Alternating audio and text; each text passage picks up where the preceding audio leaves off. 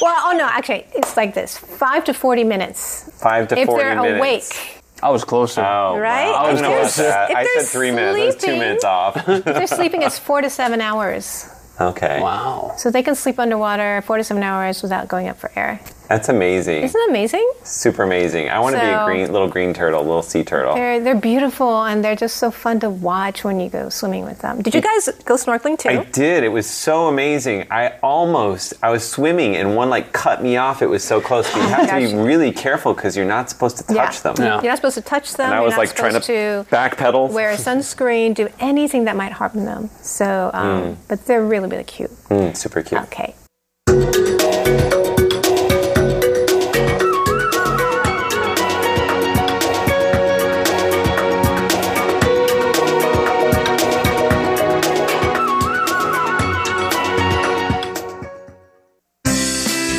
This all about? Why are they doing that? What's going on here? It's Curious John. What is he curious about today?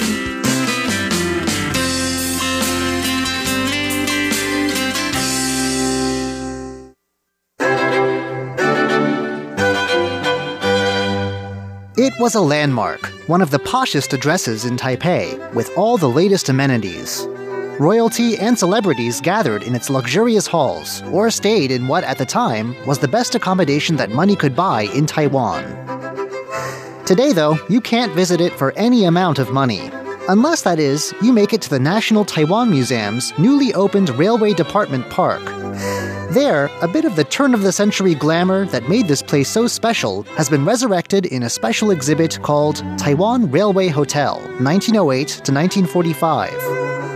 Here, you can see what Taiwan's first ever hotel looked like, meet the famous figures who once graced its halls, and learn about the radically new concepts and contraptions it introduced to the island. Museum research assistant Feng Jiafu has taken a few minutes out of his day to talk with us about a building that would have dazzled the first Taiwanese people to see it.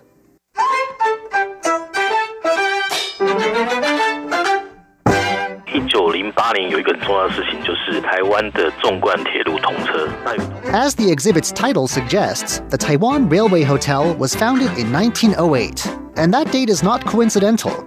The hotel was closely connected to rail travel, situated as it was near Taipei's train station. 1908 was the year when the Great Trunk Line connecting the towns and cities of Taiwan's west coast was completed. This came in the middle of a big transition in Taiwan's history. Just eight years before, the island had been taken as a colony by Japan, a nation out to prove itself the equal of the Western powers of the day. Japan brought in lots of Western culture and sped up Taiwan's adoption of technologies like the railroad. Both the railroad and the railroad hotel were built under Japanese supervision, just in time for a ceremony to be held on the occasion of the railroad's completion. The VIPs needed a place to stay after all, and Taiwan had no other hotels that would have been recognizable to us. The plan of the building was the work of architect Fukushima Katsumi, while the design of the exterior was done by Matsugasaki Tsumunaga. Matsugasaki had studied in Germany, and Mr. Feng says he brought a certain solid Teutonic flair to the building's design. It was a three story building. The two lower floors faced in brick on the outside, with white stones accenting the corners and the arches that framed the balconies outside each guest room. The top floor was inside what architects call a mansard roof, or a French roof, a kind of very classy, upward sloping roof done in gray stone with the windows peeking out from inside. If you've been to a European city like Paris, you've seen roofs like these before. 大部分的房间的厕所都在外面，只有两个是套房，等于说那两间是特别高。 The guest rooms, all on the second and third floors, might not have been very well liked by today's guests. After all, only the executive suites had their own bathrooms. Everyone else had to head out to common bathrooms in the hall. But there were flush toilets, something Mr. Fong says very few Taiwanese buildings would have had at this time.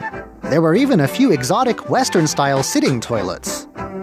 The hotel's crowning glory was Taiwan's first ever elevator. Mr. Fong says records disagree about whether it went all the way up to the third floor or just stopped at the second. But either way, this was cutting edge stuff. 另外就是它在一楼社交的空间，它有吸烟的地方，还有 The biggest changes of all to Taiwan society, though, filtered in through the first floor. Things today's Taiwanese people take completely for granted a front desk with a manager, porters to carry your luggage, and a concierge. This entire setup was completely new to Taiwan at the time. And this is where this standard idea of what a hotel is first filtered into the island. then there were spaces for socializing in a way that was then foreign to Taiwanese society. There was a billiards room, a smoking room, a reading room, and an enormous dining room where completely exotic French dishes could be served to crowds that could range from 300 when seated to 1,000 if everyone stood.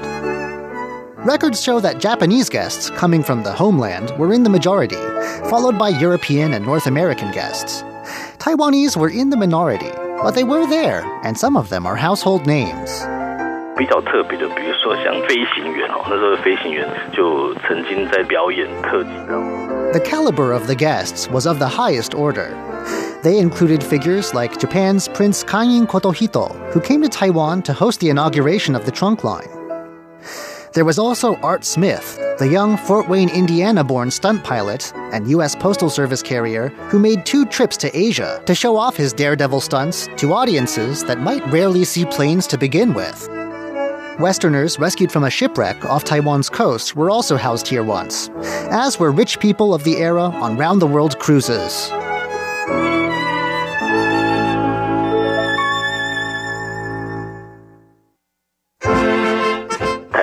台籍的人士开始抗议这件事情，但是这个抗议不成，所以就跑去告洋状，就拍了电报去国际联盟。 Prominent Taiwanese guests included a number of people that the Japanese colonial government of the time wasn't always exactly happy about. These were people like Jiang Weishui, the doctor and founder of Taiwan's first political party.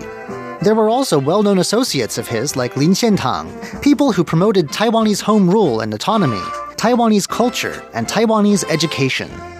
One famous meeting that took place in the hotel was between leaders of this movement and representatives from the League of Nations. The year was 1930.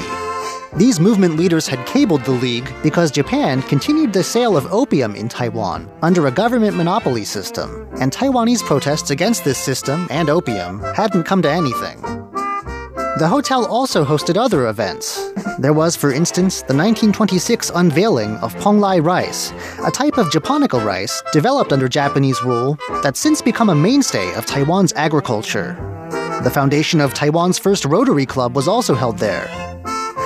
By this period, in the 1920s and 30s, the novelty the hotel had to offer Taiwan may have started wearing off. It had, after all, established a branch in the south as well, plus a shop in Taipei selling its exotic baked goods. But it still continued to set the standard of hospitality until 1945. That was the last year of World War II, a conflict that saw Allied bombs fall on Taipei, the nerve center of Japanese Taiwan. During one raid that year, the hotel was hit, and almost nothing survived the flames that followed. It's not clear whether the hotel was a target or if it was just collateral damage. All that is known is that whatever had survived the blast didn't stay there for long. 有一个讲法是说，在战后国民政府来了以后，就把里面的一些餐具 Mr. Fong says it's been said, though not proven, that once the war ended with Japan's surrender, the Republic of China government that took over from there carted away anything of value that remained at the hotel's bombed out site.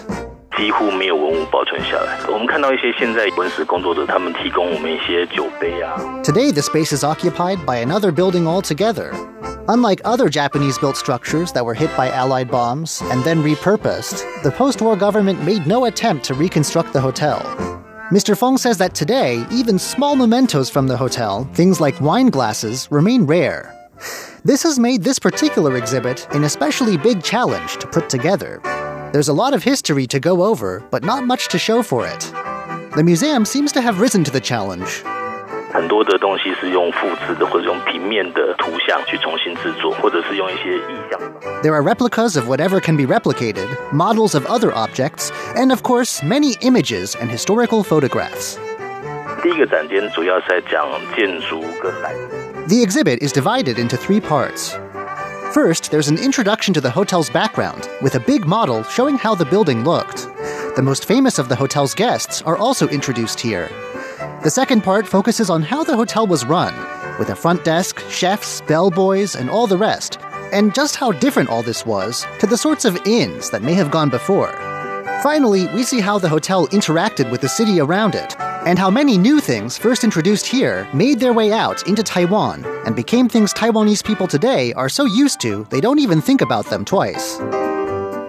The exhibit only runs to the end of next April, so if you're able to get to Taiwan and check it out, be sure to do so before it too vanishes into history. I'm Curious John, and I'll see you again next week.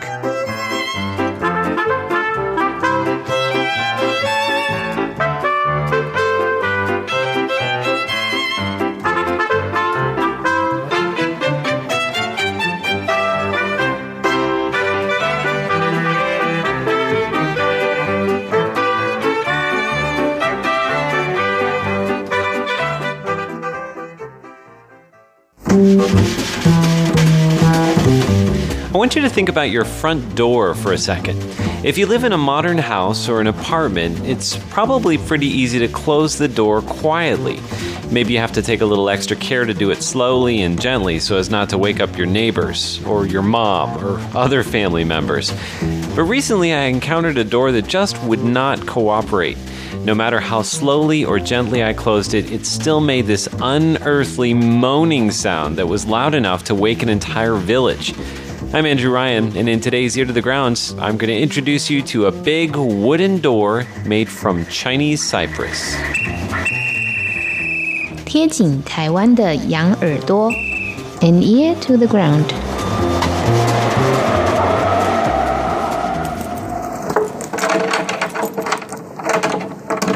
It's about 7 o'clock in the morning, and I'm at a bed and breakfast in a little tiny village on the island of Jinmen, which is just off the coast of China, but still administered by Taiwan, some 230 kilometers away.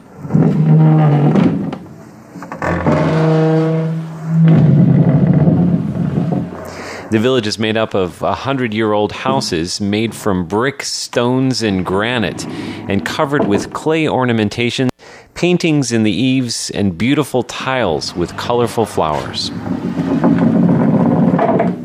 The houses were built in the Minnan style from the southern Chinese province of Fujian. That means that some houses feature roofs that are shaped like ornamental swallowtails, sweeping up into the sky at the outer edges. Those are for people of a higher rank, rich people, and officials. Other houses have roofs that resemble the curved back of a horse, and the beams and doors in all of the houses are made from the fragrant wood of Chinese cypress trees.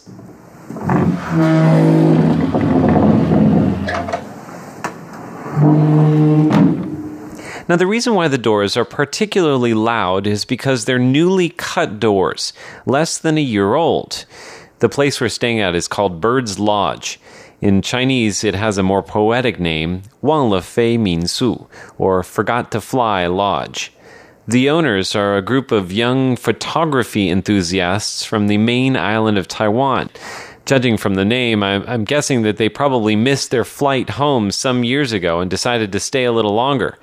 They leased the old house from the national park, which recently renovated it.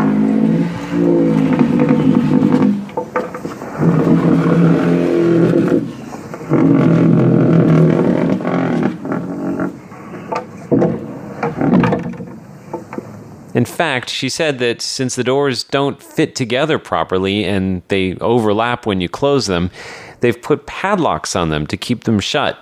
She showed me a laminated sign tacked on the back of one of the doors, which had already buckled in just a few months' time due to the shrinking of the door.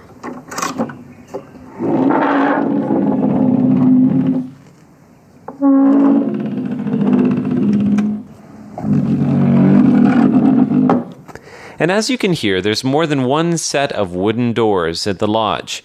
There's one to our room, one to a big central hall where they serve up savory buns and rice porridge for breakfast, and then there's a little wooden gate out in the courtyard. Some houses can have as many as three to four courtyards, and that's a whole lot of creaking, moaning wooden doors when you think about it. As you can hear, the village is almost silent Modernity has only crept in around the edges, and in many ways, it sits as quietly as it would have a hundred years ago, before it became a central flashpoint island at the end of a civil war between the Chinese Communists and the Nationalists in 1949. At first, I was embarrassed by how loud the doors are and how everyone would know my comings and goings. But soon it became just a natural part of the soundscape of this village. A noise that harkens back to a distant time and even more distant memories. Back to a time when kids probably had to be even more resourceful when sneaking out of the house.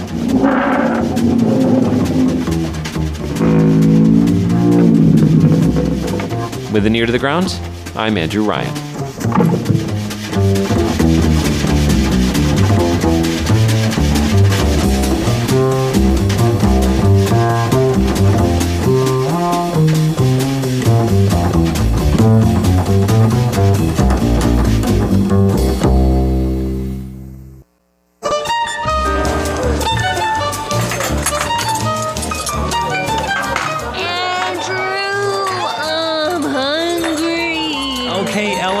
yourself together already. It's time to feast.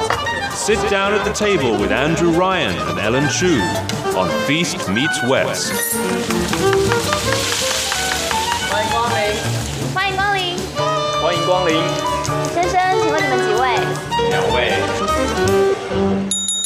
Hello, welcome to the feast, and this is Ellen Chu. And this is Andrew Ryan. And we're very lucky to have two special guests with us here today. Yes, one old guest, which is Wen Yi. Hi. And we have a new guest. Would you like to say hello and introduce your name? Hello, I'm Angel. And Wow. Angel is coming to us from Yuanzhi University. Winnie is from National Taiwan University. They're interns for the summer. Right. But actually, they're also production assistants for today. Really? Yes. What do you mean by production? They're going to be handling all the machines? Oh, well, they came up with the topic. Oh, Oh. They're the ones that are going to make you eat a no weird wonder pizza. you showed up on time today. Stop it, Ellen, too. you just stop it right there. You already. didn't have to, you know, do the pre-production. I will admit all by yourself. I did not have to cook anything for today's show. No wonder he's on time. Usually he's like, "Hello, I'm running a little late," and. Well, let's just say if Ellen had to do the cooking for a show, it may never happen. It may never happen, right? It will never happen. Period. That's right. And it Right? has, well, you have cooked something for our show. Did I? Well, we cooked something together. Does that count? No. Well, you used my kitchen. Okay, we that's used, fine. we made corn soup together. right. And if I remember correctly, I was holding the microphone and you were actually doing, doing it. Okay. Yes. Thank you for giving me a little bit of credit. Uh-huh. But I am the food taster of the show. Most important one. That's right. the most, I don't know about, yeah, okay, yeah. We'll, we'll give you that. Okay, huh? Yeah, the most important one. All right. But today we are going to introduce something which I always think it's bizarre, you know, pizza, you know, adding different toppings. We did like boba before That's right. and we did like chocolate pizza, remember? chocolate pizza. Oh, yeah. wait, chocolate pizza? Remember the California Pizza, Pizza Kitchen? Kitchen? We did that. I thought we did boba pizza there too. Boba and then they gave us a chocolate, you know, topping on it. Oh, Yeah. I don't know about that. Yes, and then you know we hear other strange pizza like durian. Ooh, uh, stink, stinky tofu is off my list. Okay, I would definitely eat stinky tofu. really? Yes, The for steamed sure. one, Yeah. the really stinky one? Well, uh, Angel's looking like she's not going to eat it. No, No, right? See, she grew up in Taiwan and she won't even eat it. I would try it. I love stinky tofu. Maybe the so- fried ones Yeah, maybe the fried on top it. Okay, they make it into little tiny ones, and then like sprinkle it over like pepperoni, maybe, mm-hmm. but not like a whole chunk. Okay. Oh, so when you wouldn't eat it either, I would have a try. you would have a try that. That's that is You know, exactly if you the want to play creative, why don't you just put like tofu roux?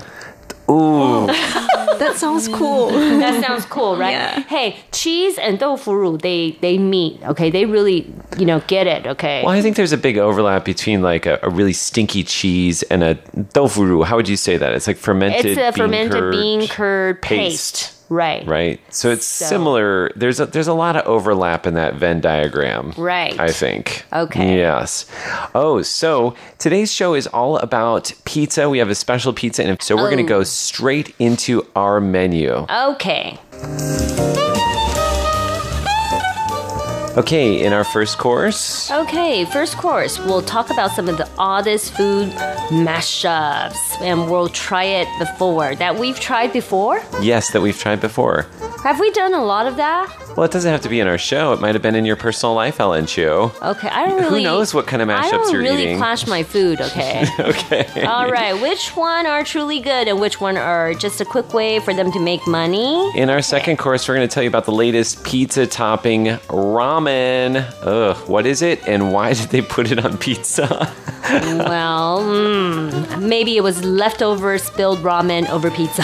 From the uh, Japanese restaurant next right. door. Yeah. Third and final course, how does it taste? We'll be the judges. And we've ordered a pizza and it should arrive soon. Well, actually, I think it's on its way. Yeah. They just called and told us it was Countdown. coming. Yep. Two minutes.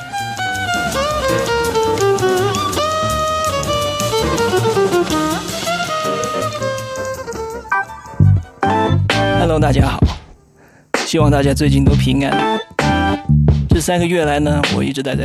all right. so while we have some pizza on the way, we actually also have some noodles on the way. That's right, there's gonna be noodles on our pizza. So here's a song by Fang Da Tong, Khalil Fong. It's called Noodles. Mian Mian. We'll be back in a moment with our first course in today's feast.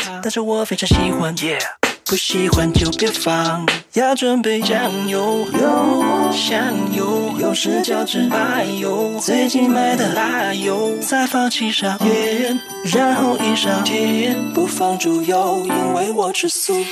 这是我的阳春，随时随地任何事情都爱吃，何时何况都会盼望每一日，甜甜，爱是一时总是傻事，爱是一个面条花式，我爱吃，面面面面面。爱你有理有理由，爱你有理有理由，敲门就在有理由。Garlic and pepperoncino，看起来很简单，做起来不简单，吃起来更不简单。啊、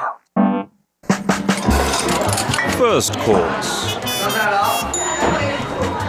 Okay, testing my memories again, right? Yes, testing your memory again. Cilantro taro milk. I don't remember that. so actually, Winnie was telling me about this the other day. Do you want to tell us who, what is this cilantro taro milk? Is that a drink? Yeah, it is a drink, mm-hmm. but I think you can eat it as well because it consists of a lot of taro mm-hmm. in it. And it's a new drink launched by a famous dessert shop in Yun- Yunlin County known oh. as Qingyuan Yuyuan. Oh my goodness. So, Yep. can you imagine having cilantro and taro in the same drink? I mean, No. I love cilantro and mm-hmm. taro, but I just can't imagine they being put together. yes, I mean, things when they're put apart, they're good, but you know, putting together. How about you? Me neither. I don't. I I can't imagine these two. Oh. You're not not a big fan of uh, either of those two things, or you don't like them together. I don't like them to be together. Yeah. I like cilantro, I like taro, but putting them together, but adding milk? Yeah. No. Well, that's the thing. I mean, I know Ellen Chu is not a big milk person. No. Uh, to begin with, but I think that cilantro and milk, ew. Ew, right? Yeah, taro and milk I can do. Cilantro and milk. Ew. So if you don't like somebody, you know, buy them this. no, it must be okay in order for them to put on the menu, okay? Yeah. And I, I heard that this beverage is inspired by a traditional Taiwanese snack, peanut ice cream roll, which has cilantro in the wrap as well. Oh. I had that. I think it's in Keelung, 九份. right? Jiufen, Jiufen. yeah, that's right. oh, okay. Actually, that's really good. So what they do is they take a like a runbing piece, so like a kind of a wrapper for Mm-hmm. I had that. Mm-hmm. a runbing, and then they put um, it's the taro ice cream, Mm-hmm. which makes sense. Yeah. And then you put actual cilantro and then crushed peanut on it. It actually is a wonderful flavor, but it's I think all those things stay separately, right? You're not mixing it all together. Yeah. So it's kind of like a French crepe, ice cream crepe, okay? But Yeah. it's like a local Taiwanese style. Mm. But with them all blended together and drink it, no. Have you had any other strange mashups or, or other things that you think at the time you're like, hmm, I'm not sure that that made sense? Angel? Um, actually, I don't try things that I think is strange. I think so. You know, from asking a few questions, you know, before the show and during the show, I think she's not very adventurous in food, right? yeah, I'm just like I think food should be simple. Right. Anything simple is better to me. Well, I have good news for you. Uh, in about two weeks' time, we're going to have a, sh- a show all about a very, very simple food, okay? Wow. so maybe you will be the key star in that show. How about you, Ellen Chu? Me? Well, for me, I think the most interesting clash. Well, that's a lot of strange things, but clashing things together, not really. Hmm. Yeah. Oh, hold on. The pizza's here, so we're to just go out and buy it. Uh, we'll play a little tinkly music, and we'll be back in just a moment. All right.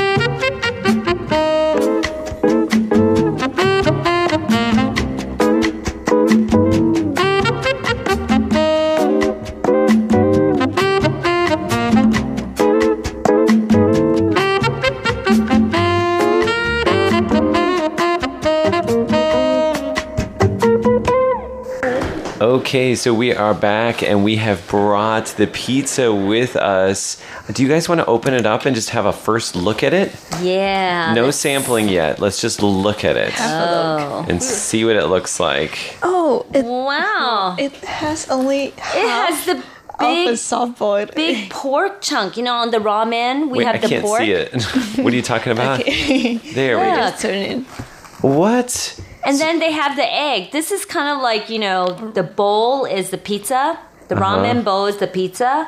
And then you have the noodle, and then you have all the onions and all the sprinkle, and then you have the the pork slices in the ramen, and then also egg. So it looks like if you're looking at it s- like with a bird's eye view, it looks like the round bowl of ramen. But is this like salted egg? I think it it's like soft boiled egg. It's it's just the one you can find in ramen. How come it looks like you know? It's probably Win then, like the uh, 那叫什么? Ew. An mm-hmm. that's the one. Tangxindan is supposed to be a orange inside. It's supposed to have a soft center. Right, it's supposed to be orange inside, but this is kind of like yellow. That's why I was saying that it looked more like the 咸鸭蛋. Well, I have to say, you know, maybe the pizza maker, they don't have enough, um, you know, equipment to make the proper ty- type of egg, okay? Okay. Because they're making pizza. And you know, they also have the bamboo, the bamboo shoots. Oh, nice. Yeah, 笋干. And is that like sprinkled with sesame on top? Yes. Yep. Everything that you have in your ramen is all slapped on your pizza. Okay, so we are going to uh, be sampling this pizza in just a moment. And in our second course, we're going to be telling you why they decided to create it.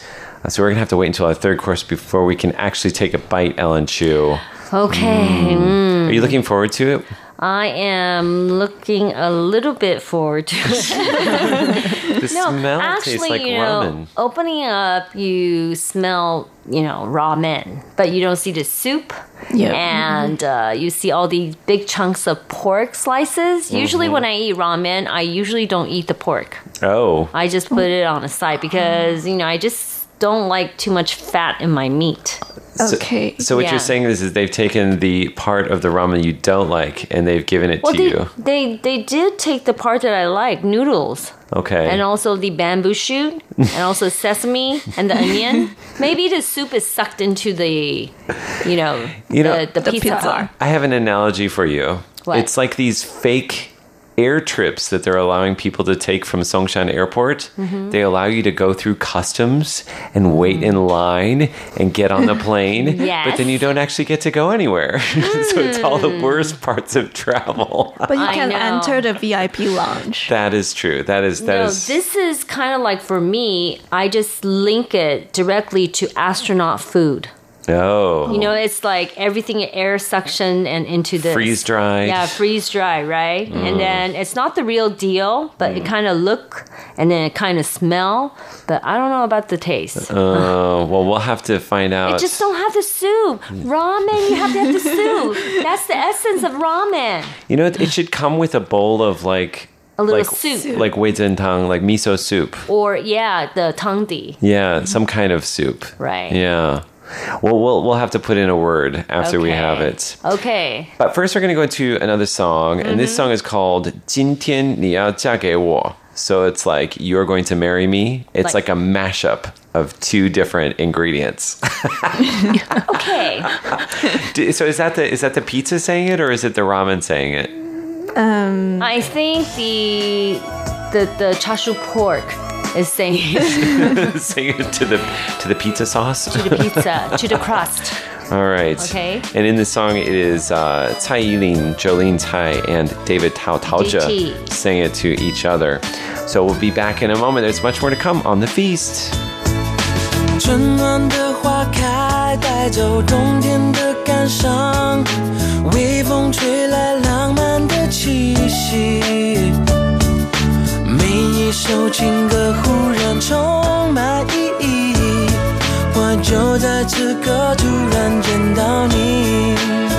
Take it away。春暖的花香带走冬天的凄寒，微风吹来意外的爱情，鸟儿的高歌拉近我们距离，我就在此刻突然爱上你，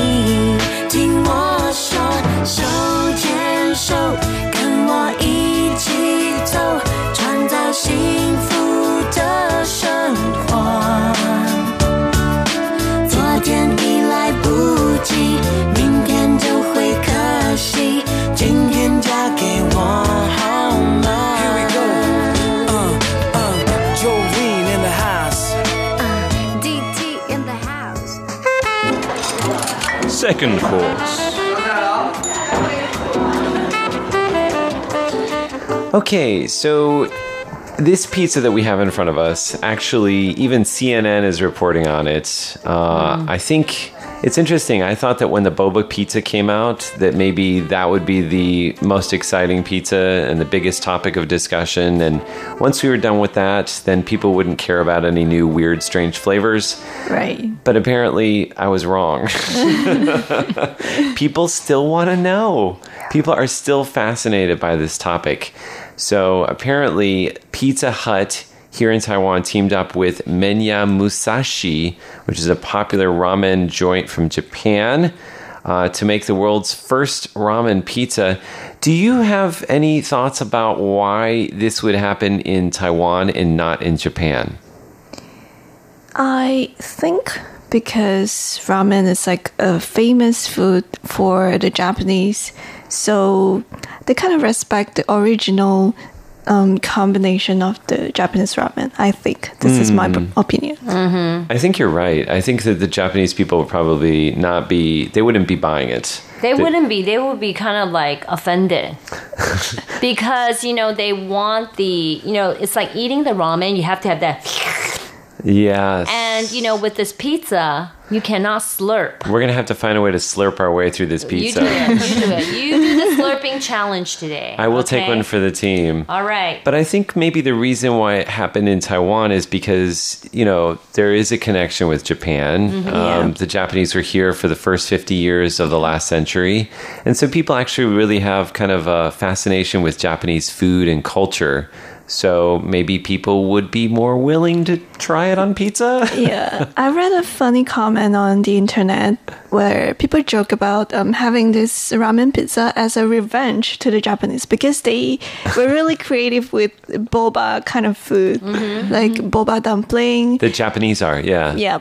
So basically, like in Japan, they've they've turned boba into everything. You remember when we had boba and rice? Yes. We put ro- boba and rice in a rice cooker and Right. made milk tea rice, and that was kind of like a sweet dessert. That was something that was invented in Japan. Yeah. Like this whole boba craze has gone nutsos in Japan. So Japan. it's a revenge. And it, you know, in, in these days, everything is about revenge, right? Okay. Because they keep saying like "baofuxing," right? Yeah. So we Mm-hmm. say uh, after the pandemic, there's revenge tourism. People wanting to go for traveling after Mm-hmm. having been stuck at home for so long. Again, this is uh, this is kind of the latest uh, pizza food trend that we have here in Taiwan. Do you have friends that have tried it before? No, I don't heard I- that before. I didn't even know Pizza Hut was offering this kind of flavor. So apparently, um, the two flavors that came before it, the bubble tea and the stinky tofu pizza, were both part of the Best of Taiwan Street Food series. Can you imagine another Taiwanese street food that they might put on pizza after boba and uh, stinky tofu? What's the next thing? Oazen Oh, with egg and oyster. oyster omelet pizza. Yeah.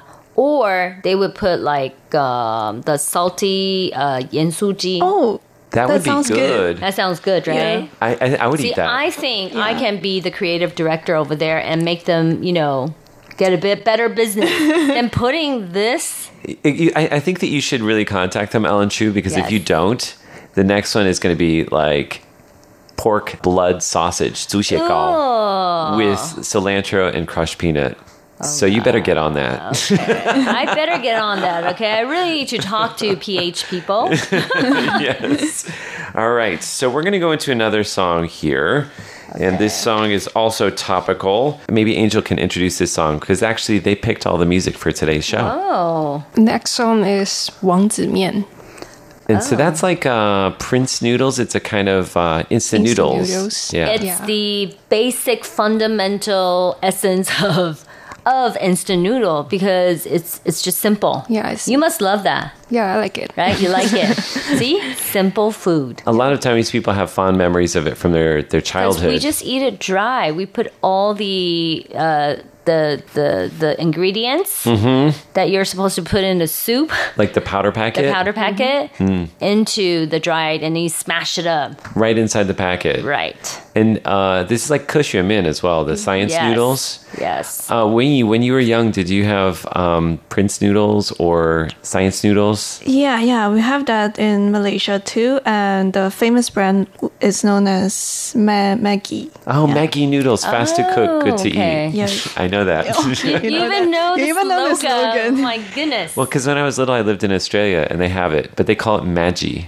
Maggi noodles, fast to cook, good to eat, fast to cook. You, can't are- even remember the song. It's you pretty sad. can even remember that. Yeah, Oh my that's my childhood in Australia. Um, so, and you would eat those um, just dry, or would you always make them as a, a soup, Uh, we would eat them dry too. It's like a favorite snack of the children. like uncooked, right? Yeah, like crispy. uncooked. Yep. Fascinating. So we're going to go into this song Wang Zi Mian, um, and this is by Wu Yue Tian Mayday. And when we come back, we're going to be sampling this ramen pizza. Don't go away.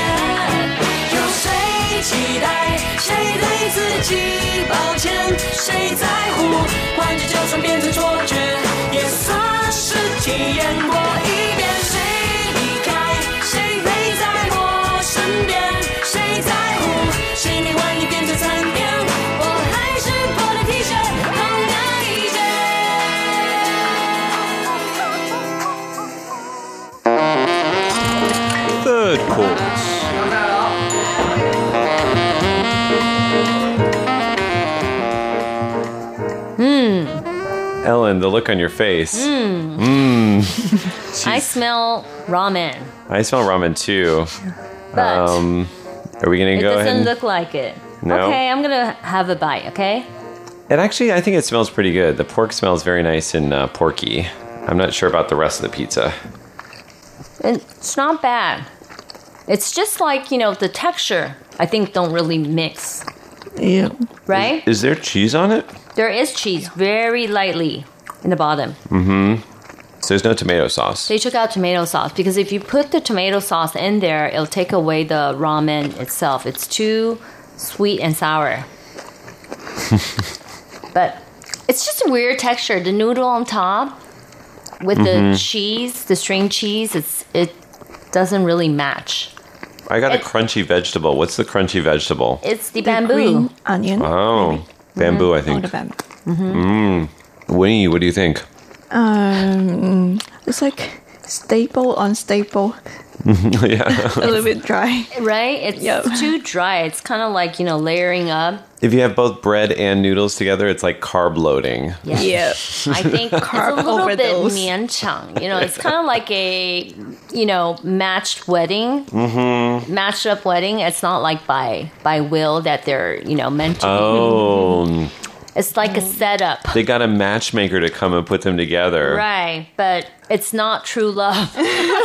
Those flavors haven't blended together yet. I think, you know, people get the picture. Yeah. Angel, Yeah. what do you think? I really want some soup now. Yeah, right? I think it should come with soup. Uh, sure, it's too dry. It is too dry. I have to say though, just purely from a flavor perspective, I think it actually the flavors are decent because these are all flavors that we know already. It's Yeah. it's definitely a ramen flavor. You have kind of like the you have the soup flavor without the Right. soup wetness. Mhm. And then you have the pork flavor. You have the sesame, you have the bamboo, you have the egg. The egg actually I think the egg is a nice touch. Mm-hmm. I have to say. Okay. But, but, I don't think any of you are impressed by the egg. No. and I think it's a little bit too salty, mm. right? Mm. It is shen. Mm. Because I think they forgot maybe for ramen, I think it's okay because it has a soup mm-hmm. to really blend it off. But for this, it's just like Hey, can we talk about the noodles for just a moment? Are the noodles kind of undercooked? No, you know, the reason because it has crunchy, some of them, I think it's because it's heated in the oven. Yeah. Mm. So it has like crunchy noodles on the top too. Oh, Soft and crunchy. that makes sense. Okay? Mm-hmm. Look, Oh, I heard that. that's the noodle. That was a noodle? That was the noodle. Ellen Chu, don't break your teeth. We don't have an insurance. I know. I'm just testing it out for everyone to hear. Okay? She's taking one for the team. Wow, it is crunchy. It's so crunchy. Actually, I kind of like that. Yeah, it's kind of like Wang Zi Mian. Mm-hmm. Okay. I our changed my mind on the noodles. It's, it's our, you know, instant noodle. Mm. Mm-hmm. How about the crust? The crust is okay because mm-hmm. they use the thin slice of crust, mm-hmm. but it doesn't add to anything. It's probably just like make you fulfilling.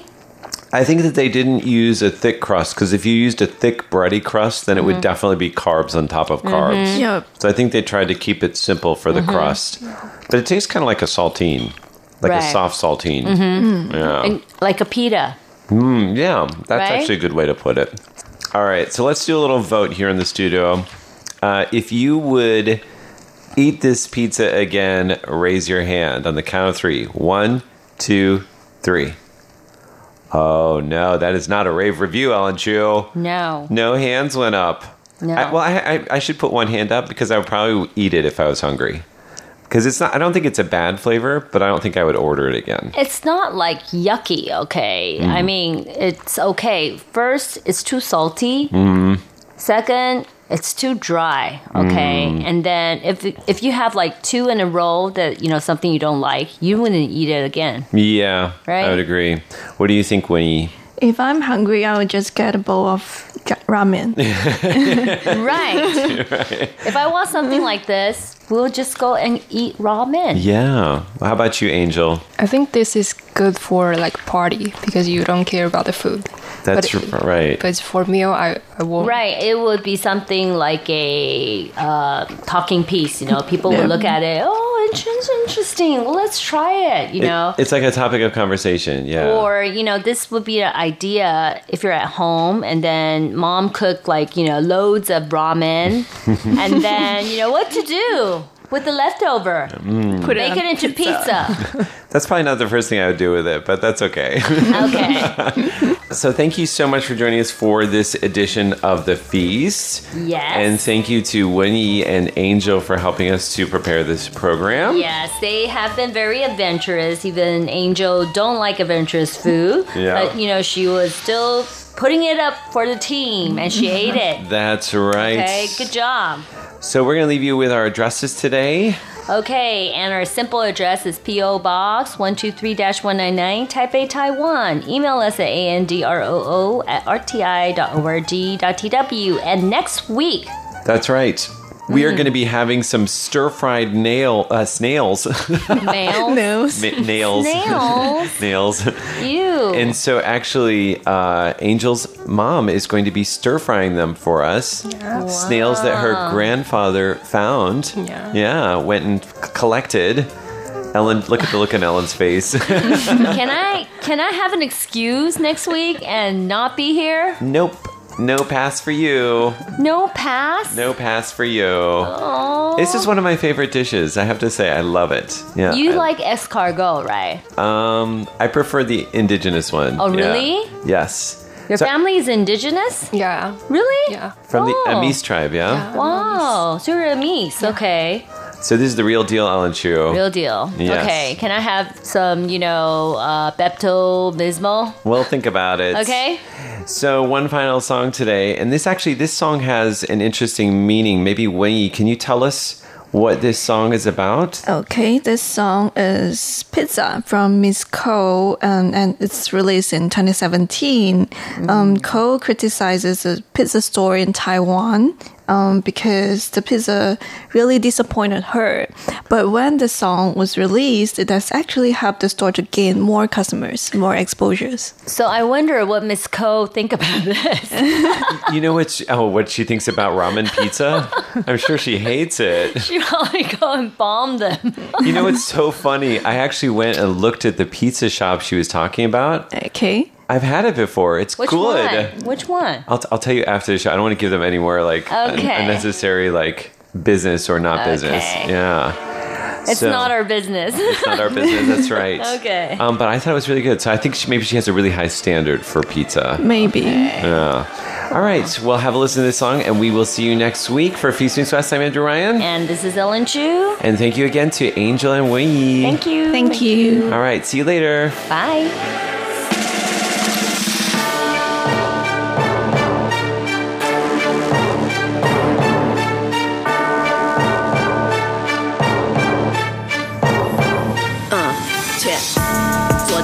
天台北吃最烂的披萨，买单应该给我打个七折，但那个不是真的，我在气的，气的是他用纽约的名字，man，吃了它第一口我就不爽，这是什么味道完全不像，最不喜欢饿的时候上当，让我只想冲进你的厨房，塞你那些厨师两个巴掌。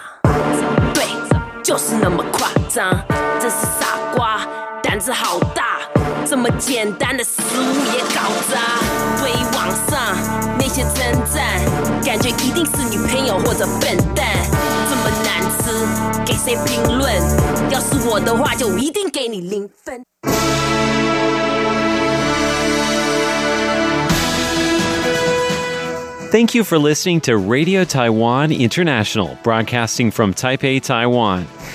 Check out our website at english.rti.org.tw. Again, that's english.rti.org.tw for the latest news and features from Taiwan. You can also listen to our programs and watch videos as well.